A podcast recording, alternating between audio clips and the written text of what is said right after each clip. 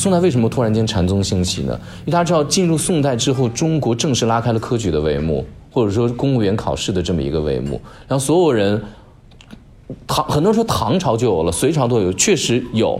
那么这个头开的很好，隋朝有，然后武则天把它推，为了把呃关陇贵族这些个背后的，呃，别人说在唐朝之前，呃，这个中国根本不是说一个朝代和一个朝代的更替，是西北几大贵族之间互相联姻且互相交换权力的大家族大家族之间的。那么到武则天，忽然间他就完成了李世民的一个遗愿，李世民废了王皇后，立了。废王立武之后，武则天就做了一很重要的事情，做什么科举？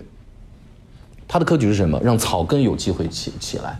但是当时有推举荐制度啊，必须有一个要荐人，就是推荐他来的。那么有一个人就叫荐人，你去史书上看就叫荐人。对你推荐他来，那还是有条件的呀，有条件才能把你推荐上。但在宋代不一样了。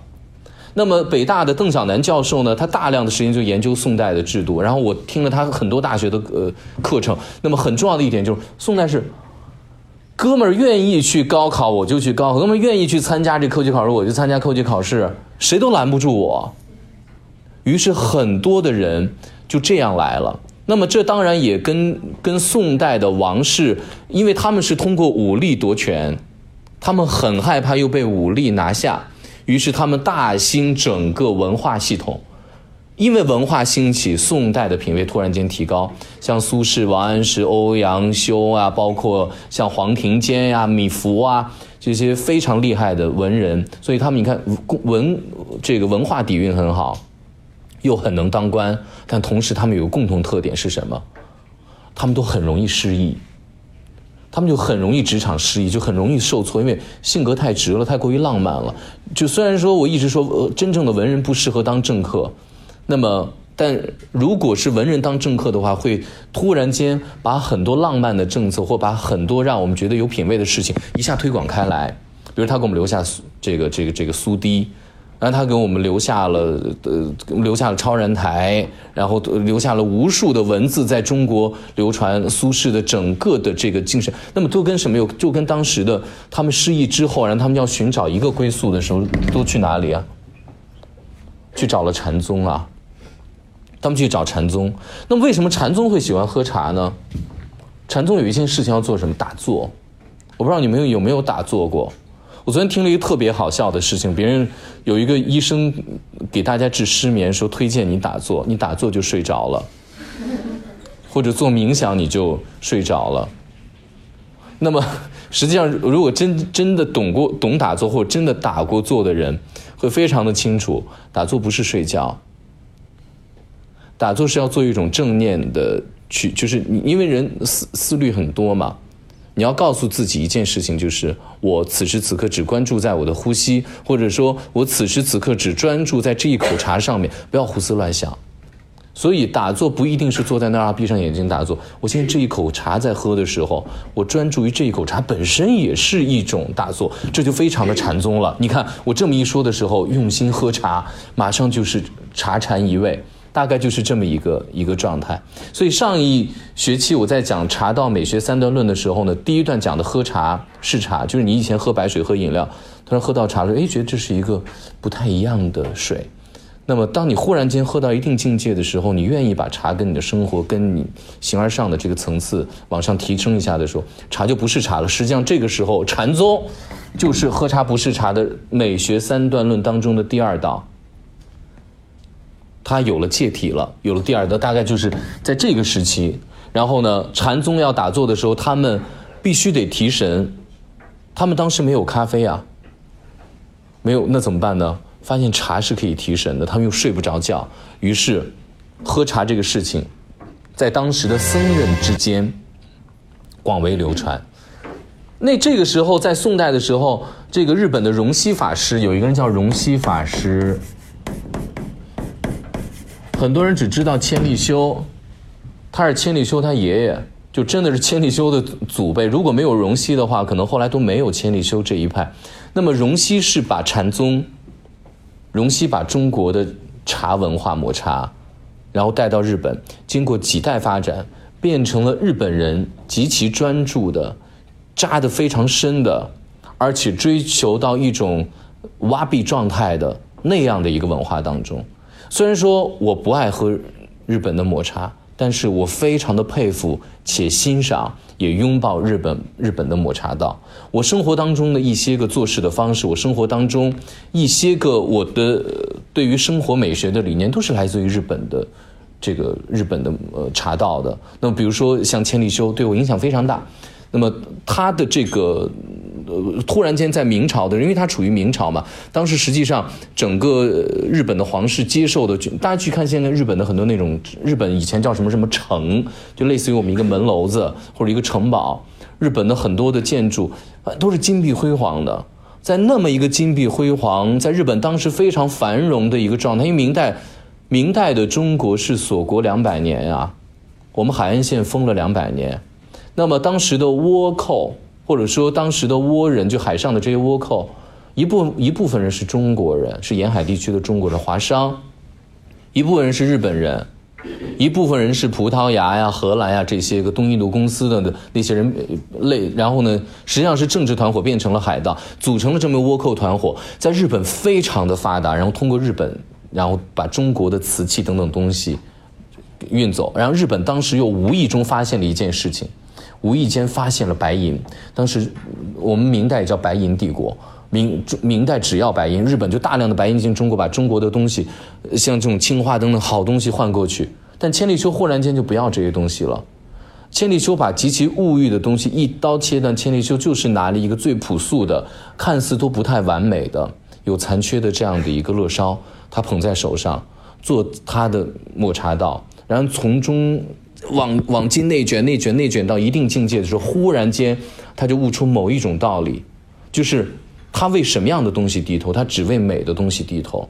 他重新定义了美学，美学从那种巴洛克的堆砌风格，忽然间变得非常非常的清瘦。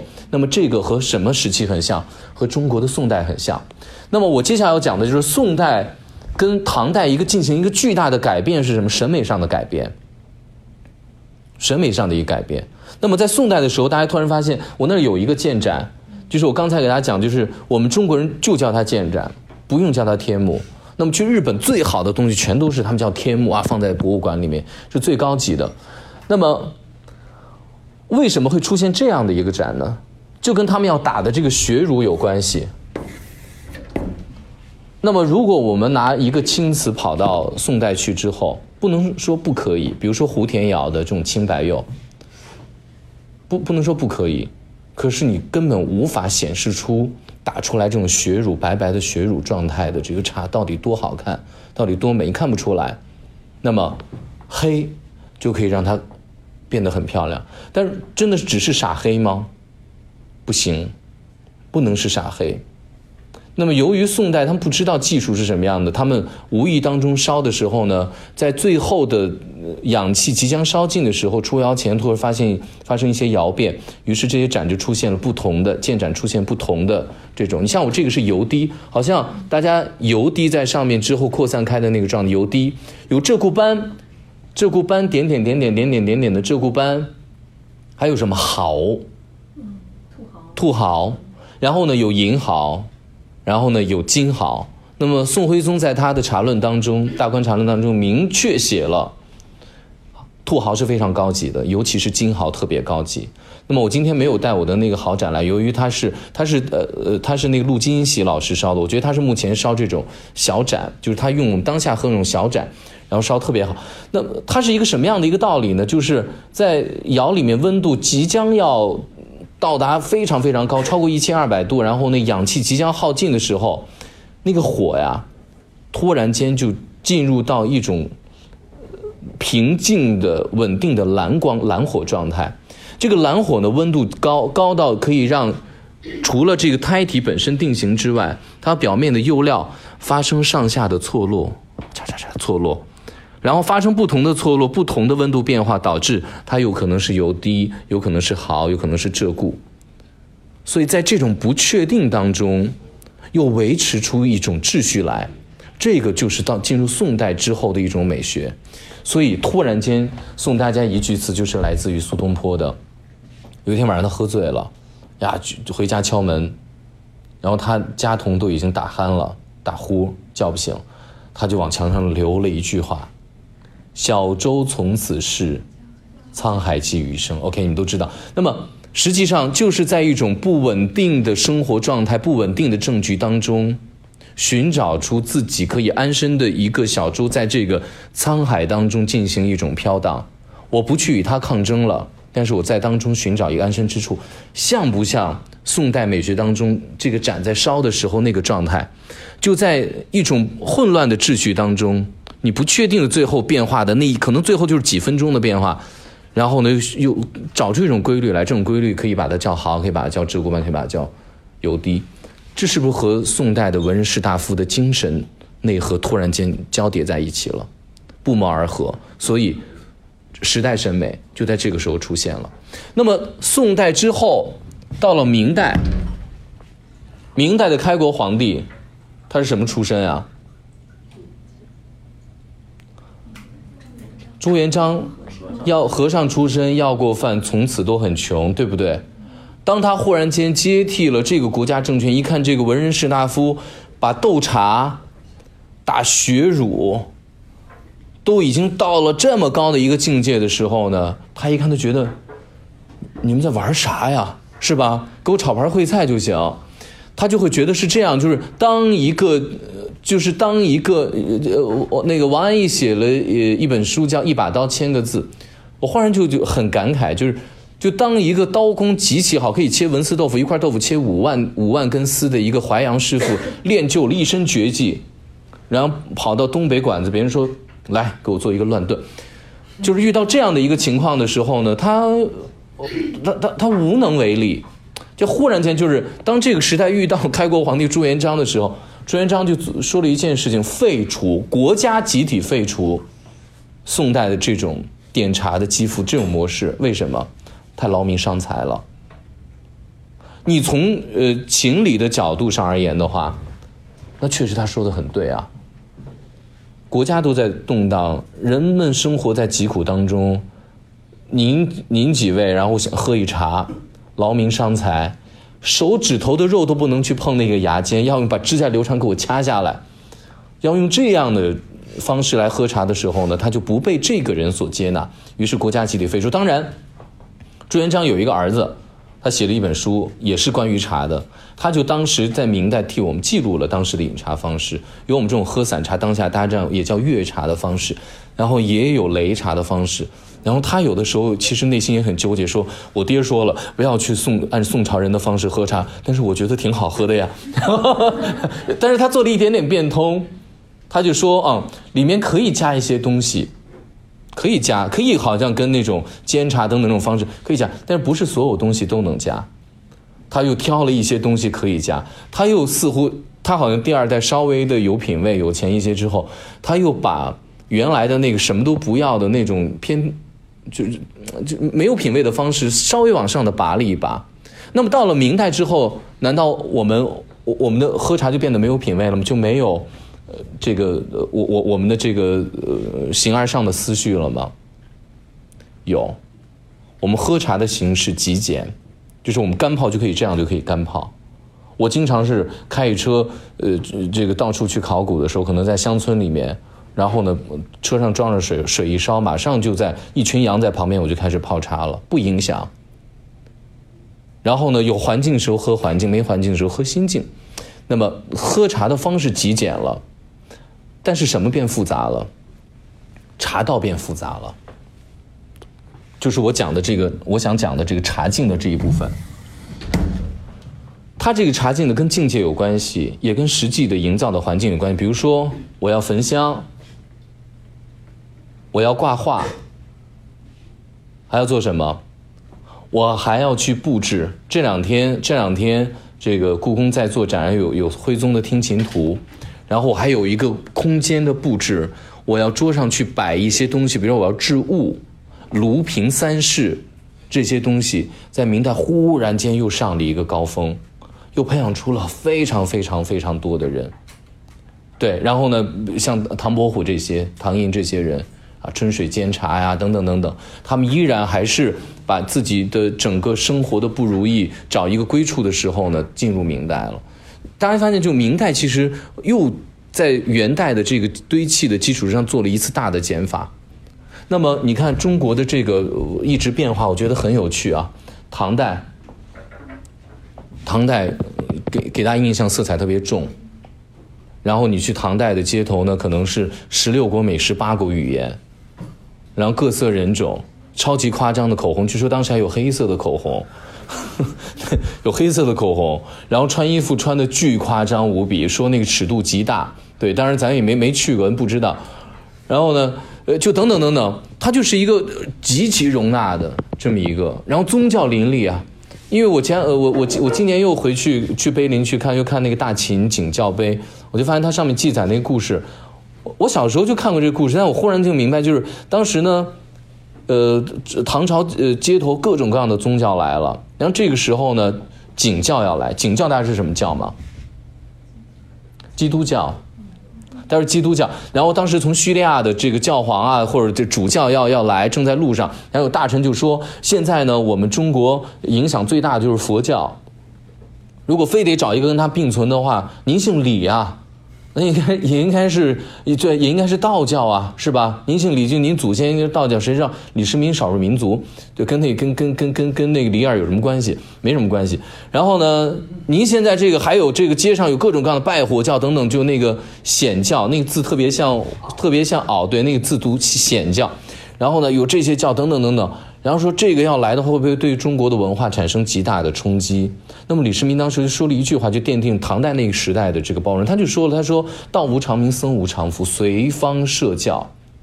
就是，你要真的是一个特别懂法、特别懂呃懂这个宗教精神的这个人的话，你不在乎你是哪个教的。就僧无常服，你穿什么衣服？你穿佛教衣服，你穿道教衣服，你穿外国衣服没关系，跟跟你穿什么衣服没关系。然后呢，道无常名，就是你你如果真真正正的要传道，跟你是哪个宗教名字也没有关系，随方社教，就是你按照你们的方式社教，但最重要的目的是什么？让人民过得快乐，让大家精神得到一处安放的地方。这是当时唐朝的，所以你看唐朝是堆砌的，它这种堆砌感是包容的。白居易是回族，然后呢，李白呢也是从从从这个碎叶那边过来，然后呢，杨贵妃啊，李世民李世民啊，然后呢，这这个武则天倒是比较彻底的，这个这个比较彻底的这个这个这个汉人，那么其他好多好多这样的都是，你看它都是一个很很杂居的这么一混杂的堆堆砌感特别强。那么到宋代忽然间又又一下就变纯粹，进入一个沉静的单纯的感觉。那么到元代又起来。又是一个混杂的状态，人分几等，色目人啊，等等等等等等，又乱起。然后忽然间到了明代，又变平静了。你去看明代的建筑，北京有智化寺，不光是看故宫，故宫修太多回，智化寺。然后我刚刚去完那个灵岩寺，是当时王振呃在朱元璋时期的时候盖的那个大无殿顶，简约极了，一下又进入到一个非常纯粹的简约化。到清朝忽然间又变得乾隆的那个乡土配色。对吧？发现没有？它一直是这样的一个规律在变化。那么茶道也跟随着这样，它一定是跟随这样的时代的气息、时代的气质、时代的审美在变化。那么我今天讲茶史呢，基本上就是从这几个方面：第一个是历史的客观原因造成的，比如说气温、气候这些方式造成的；另外一个，关于不同民族的饮茶方式。还有不同时期，它整个时代的审美跟时代的气度，对于喝茶方式的演变。那么最后我们要留一个话题是什么？就是我们当下的这个，我们在审视完过去的古代的饮茶方式之后，我们还要拘拘泥于我们当下的这种饮茶方式吗？还是说我们要把当下饮茶方式非得把它当做一个教条？好，我告诉你，以后都得这么去喝茶。如果你们将来有机会当做茶的传播者。再去跟别人去，呃，交流茶的时候，会用这样的方式说好，这是规矩，去呃再去强加于别人吗？我相信答案都是否定的，不是。对，这就是我们为什么要我决定要去讲茶史这节课的原因，并不是告诉大家茶有什么样的历史被大家记住，不重要。这不重要，但重要就是告诉大家说，当我们站在一个大维度纵观察，在从唐唐宋之前一直演变到今天的时候，既然它一直在变，有的东西一直想变，但也没有变，包括擂茶的方式现在还流传下来，那么我们又何必去把自己放置到一个非常教条的，我要怎么样才能喝茶？好像今天水温不对，今天天气不行，今天怎么样怎么样？喝茶是一个非常愉悦且轻松的事情。对于我而言，只要有干净的水，随便的一方一平米的地方，我就马上可以喝茶了。这是我今天想跟大想想跟大家聊的这么一个。好，大家还有什么样的问题，我们可以提出来，我们交流。下那个下一款茶，哦，来，来，我把这个这那个对这一次收拾一下对。然后你们喝这茶，我再给你们。们起一下吗？还是怎么样？要起吗？对对，要起，但是它是压的比较松。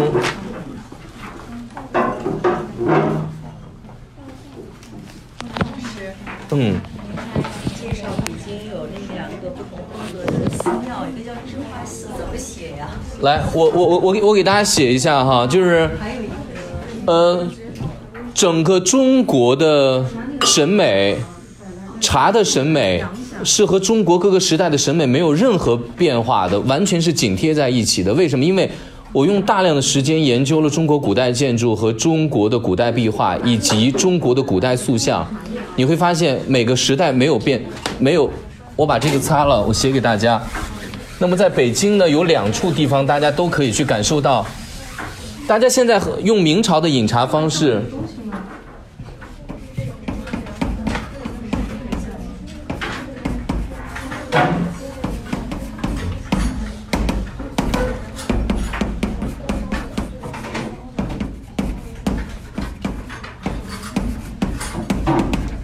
两处，智化寺呢是在北京，除了故宫以外，最完整的明代建筑群，是国宝单位。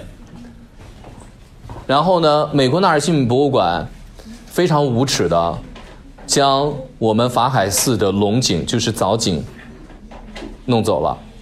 不管他以什么样的方式，我们的藻井在那好好的，你把它拆走，并不是因为要保护它再拿走，这个是无耻的。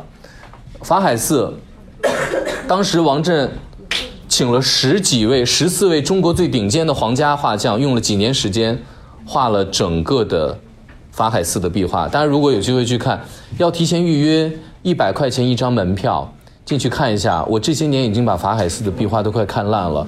它有全世界最漂亮的水月观音，水月观音，你可以去看他的衣服，他衣服上面有一层薄薄的纱，那层薄薄的纱呢，一个点是由三十六根线组成的，你可以看出一种肉眼三 D 的效果。